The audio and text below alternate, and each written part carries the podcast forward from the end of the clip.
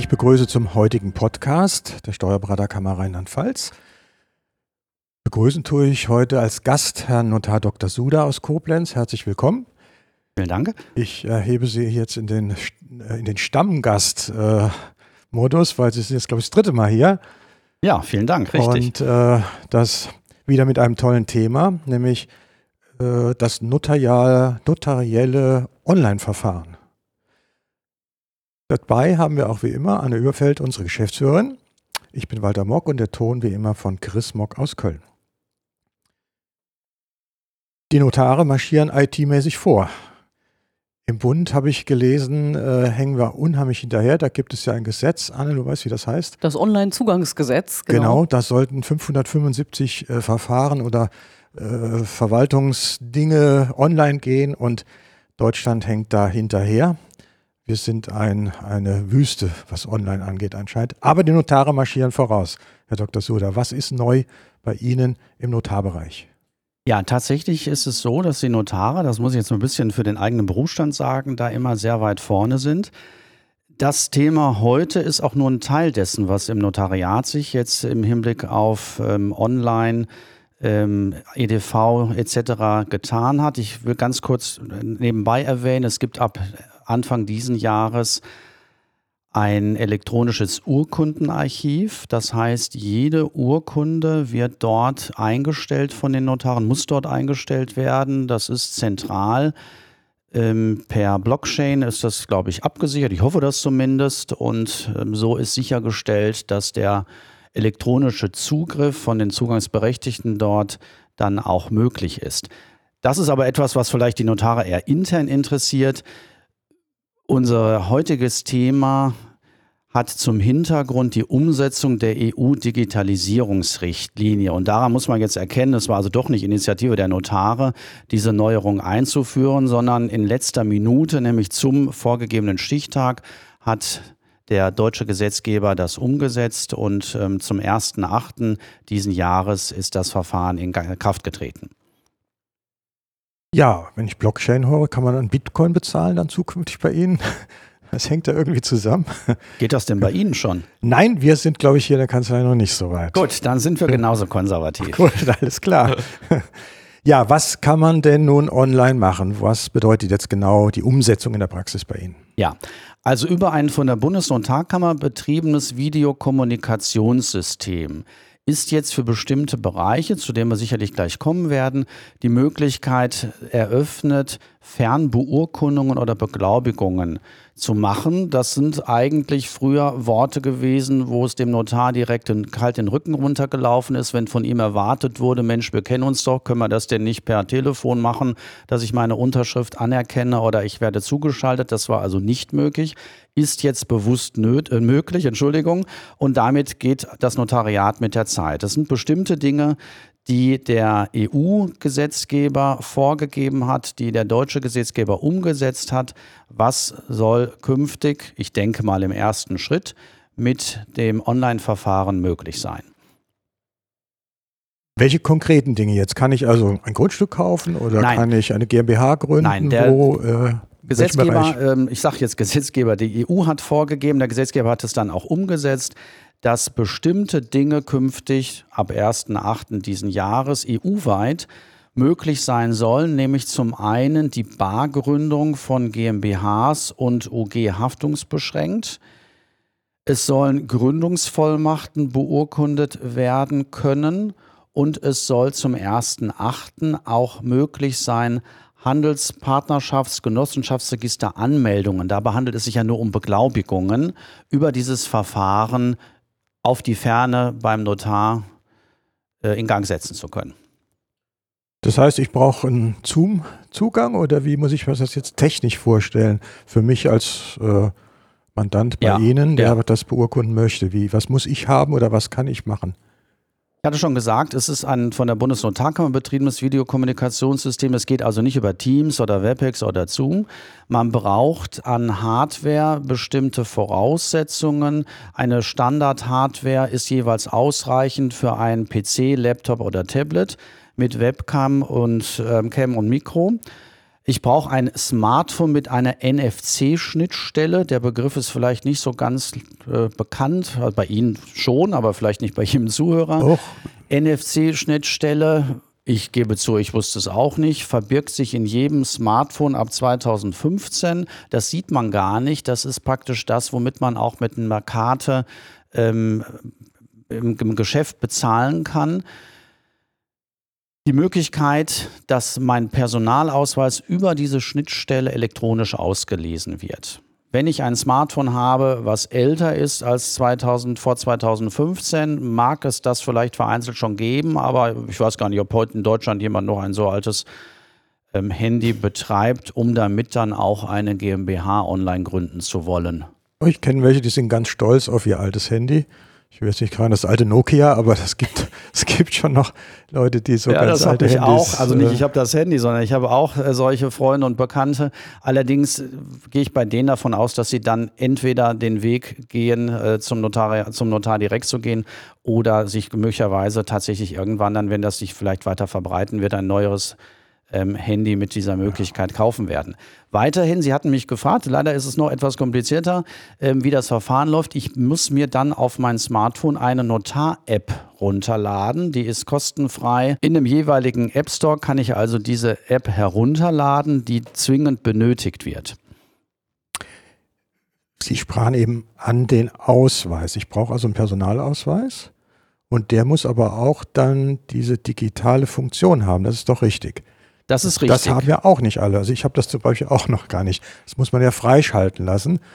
Anne, das kennst du wahrscheinlich auch. Ja, klar. Ja. Das geht nur mit tatsächlich mit einem neuen Personalausweis, bei dem man sich das hat freischalten lassen.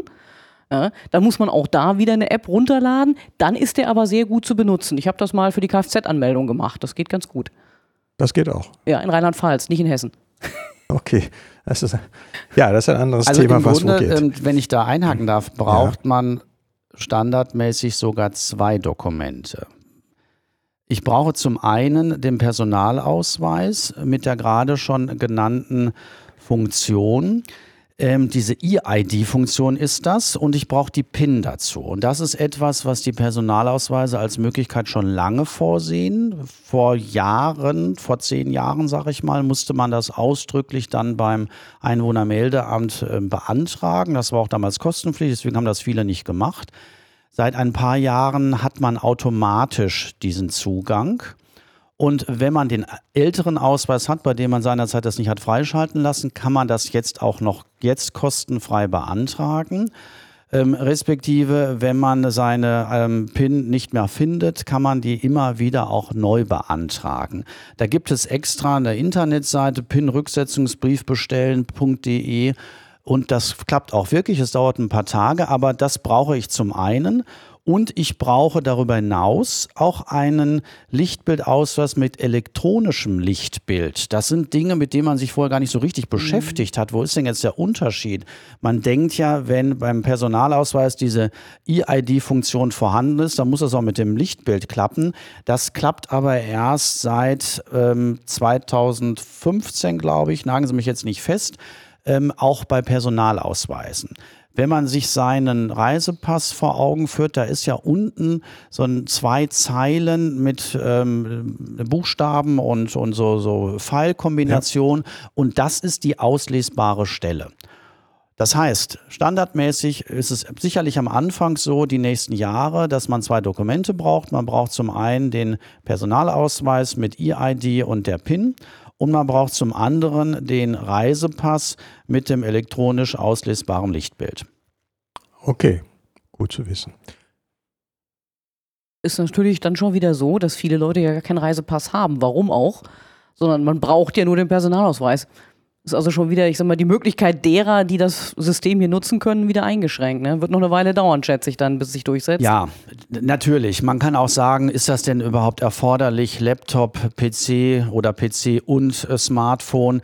Ähm, aber gerade mit den Ausweisdokumenten, das ist schon sinnvoll. Ähm, ist da, der hohe Standard der Identifizierung soll natürlich weiter fortgeführt werden und auf das Online-Verfahren übertragen werden. Und deswegen braucht man diese Zwei-Faktoren-Identifizierung und das geht dann, glaube ich, nur über dieses System. Jetzt stelle ich mir vor, wir sind drei GmbH-Gründer, sitzen bei mir im Wohnzimmer. Brauchen wir jetzt dreimal die Ausstattung oder reicht da ein PC oder wie? Die müssen sie ja alle sehen oder alle äh, prüfen. Wie geht das bei mehreren Personen? Ja, wenn es um die Frage geht, wie vergewissert sich der Notar, die Notarin denn von der Anwesenheit? Ich muss ja schon während der gesamten Beurkundung auch anwesend sein. Das heißt, ich kann jetzt nicht sagen, ich logge mich ein und äh, gehe mal zwischendurch Kaffee trinken. Also würde man zunächst denken, es reicht ja aus, wenn ich ein ähm, Videokonferenzsystem im Sinne von, ich habe äh, die, die Hardware dazu habe, wo der Notar eben drei an einem Tisch bei Ihnen zu Hause im Wohnzimmer, war Ihr Beispiel, sitzen sieht. Und ähm, dann reicht es ja aus, wenn man dann eben nur praktisch einmal diesen Zugang hat.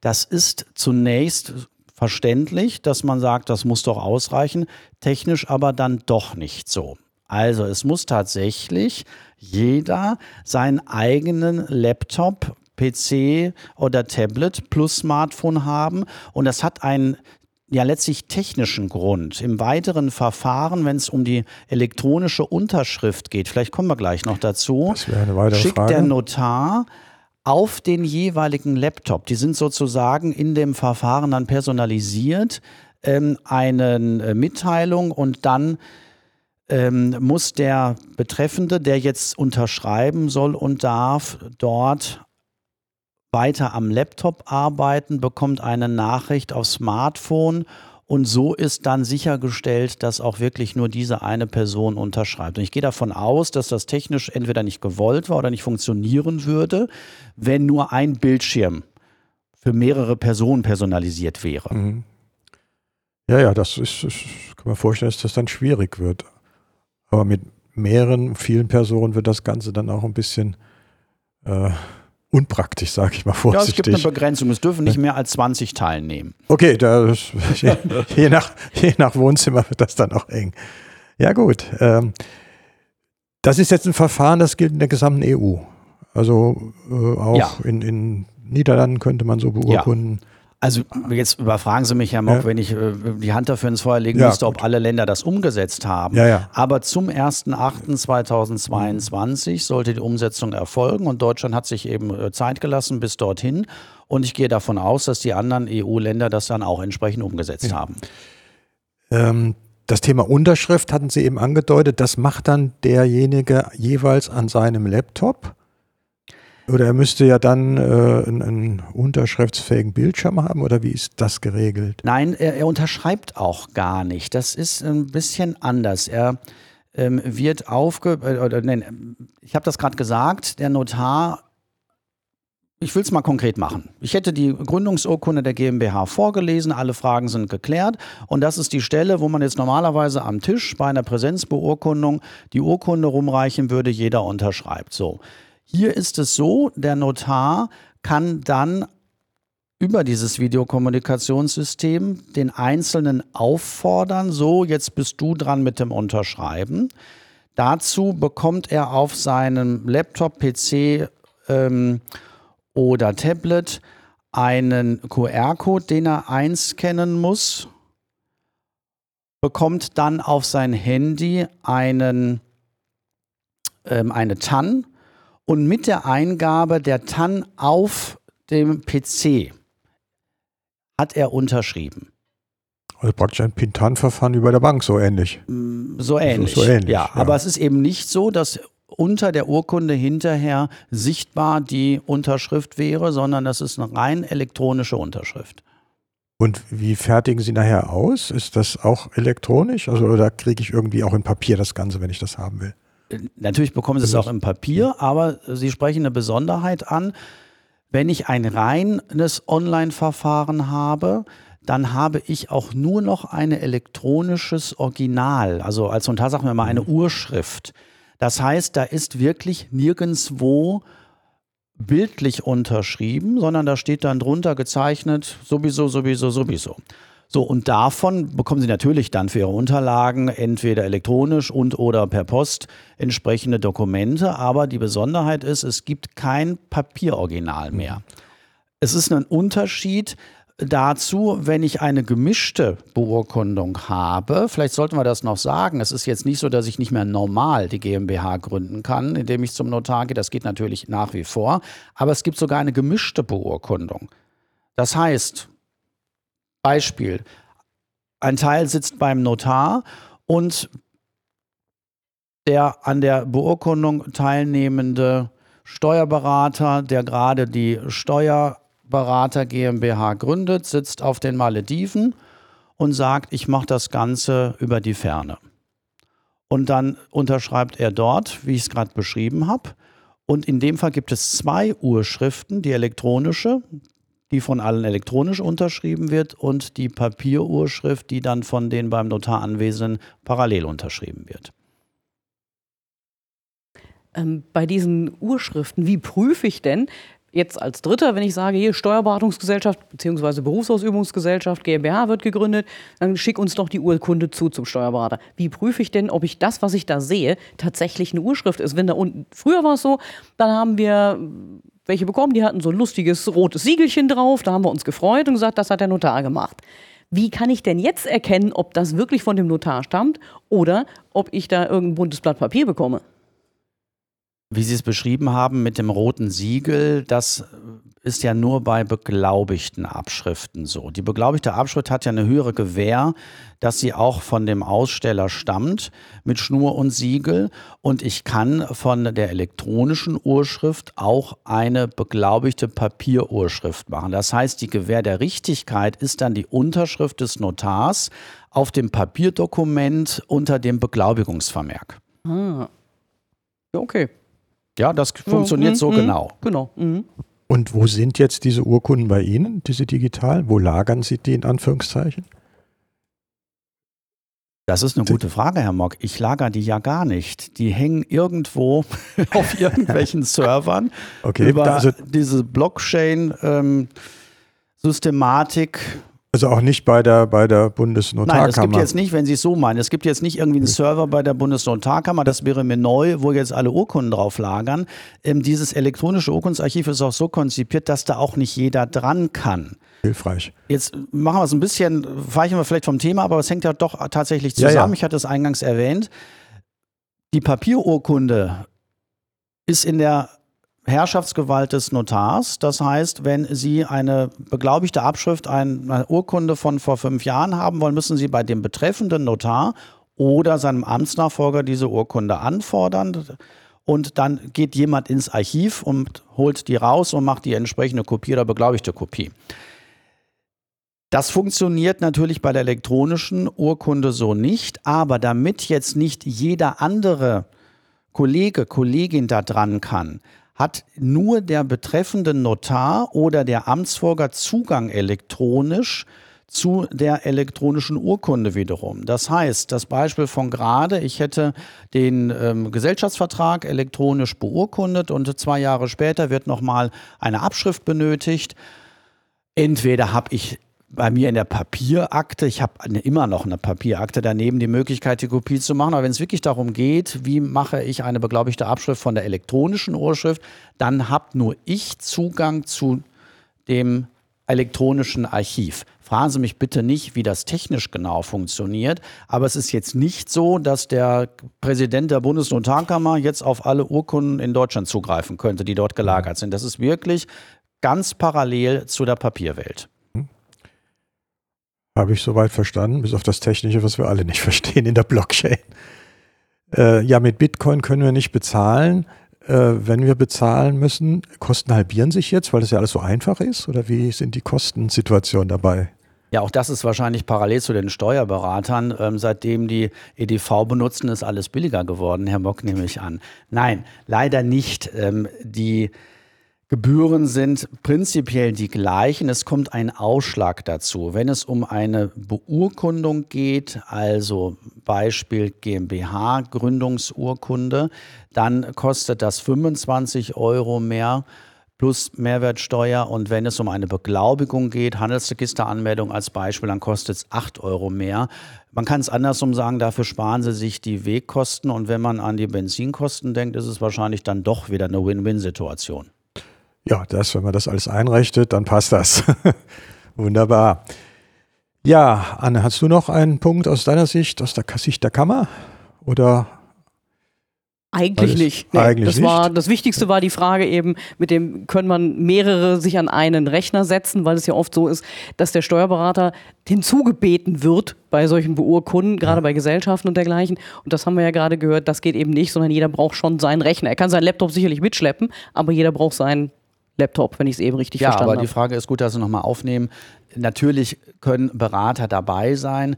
Natürlich ist es möglich, dass ein Teil der Mandantschaft beim Berater sitzt, jeder mit seinem Laptop, aber dass man so ein bisschen sammelt, wenn es Bedarf dafür gibt. Die Berater müssen allerdings, wenn sie auch wirklich teilnehmen wollen, sich auch für den ersten Schritt einloggen. Das heißt, ich brauche dann auch den Personalausweis. Ich muss mich allerdings nicht mit dem Lichtbild identifizieren. Das muss ich übrigens auch nicht, wenn der Notar mich bereits kennt. Der erste Schritt ist einfach nur die Eintrittskarte in das geschlossene System, dass ich an der Beurkundung teilnehmen darf. Und das dürfen nach wie vor natürlich äh, Steuerberater, Rechtsanwälte, wenn sie zugezogen werden, genauso. Ich würde einen Punkt noch gerne nachschieben, ähm, nämlich was ist alles zulässig mit diesem neuen Verfahren? Es gibt schon eine Erweiterung zum 1. August nächsten Jahres. Dort ab dann sind auch Sachgründungen von GmbHs über diesen Weg möglich und einstimmige Gesellschafterbeschlüsse über Satzungsänderungen. Das ist also wirklich ein ganz eng vorgegebener Bereich, der dann erweitert wird. Und ich kann ähm, auch zum Vereinsregister anmelden. Und ich gehe davon aus, wenn jetzt ähm, diese Erweiterung ist schon in Kraft getreten, wenn auch, nein, Entschuldigung, muss anders sagen, die ist schon beschlossen worden, bevor der erste Step am 1.8. diesen Jahres in Kraft getreten ist, fürs nächste Jahr. Das zeigt, dass das Ganze aus meiner Sicht jedenfalls sehr im Fluss ist und es werden weitere Verfahren im Zweifel dazukommen, wenn man gewisse Erfahrungswerte hat, wenn es sich einspielt ähm, und man sagt, es gibt Bereiche, da ist die Anwesenheit nicht unbedingt erforderlich. Ja, da sind wir schon bei meiner Schlussfrage. Gibt es denn schon Erfahrungen? Erste, haben Sie schon Beurkundungen online gemacht? Oder? Nein, habe ich nicht. ehrlich gesagt noch nicht. Ich hatte überlegt, wenn Sie mir die Frage stellen, ob ich es irgendwie umgehen kann, ehrlich zu antworten, aber Notare sind ja ehrlich. Nein, ich habe es noch nicht gemacht. Ich weiß von Kollegen, die es gemacht haben, wo es auch funktioniert. Ähm, Das wird sich mit der Zeit Ist- einspielen. Ist ja gerade auch erst losgegangen, muss Genau. man ja sagen. Also man muss ja auch den, den entsprechenden Part auf der anderen Seite haben, der das kann, will und Richtig. äh, Und weiß, dass er es- das machen kann. Ich denke mal, also jetzt nicht wegen der 25 Euro, aber es muss auch einen Bedarf dafür geben. Ja. Meine Erfahrung ist schon so, dass es den ähm, Mandanten äh, wichtig ist, dann auch wirklich vor Ort dabei zu sein. Ja. Vielleicht können Sie jetzt die Steuerberater als Multiplikatoren nehmen, die den Podcast hören, wissen, dass es das gibt und geben das an ihre Mandanten weiter. Und äh, vielleicht kommt das so ein bisschen schneller auch in Gang. Ja, das wäre ja auch schön. Dann haben wir alle mehr Übung damit. Wunderbar. Ja, dann danke ich für Ihren Besuch und für den interessanten Podcast und auf Wiedersehen. Bis zum nächsten Mal. Ja, vielen Dank. Und tschüss.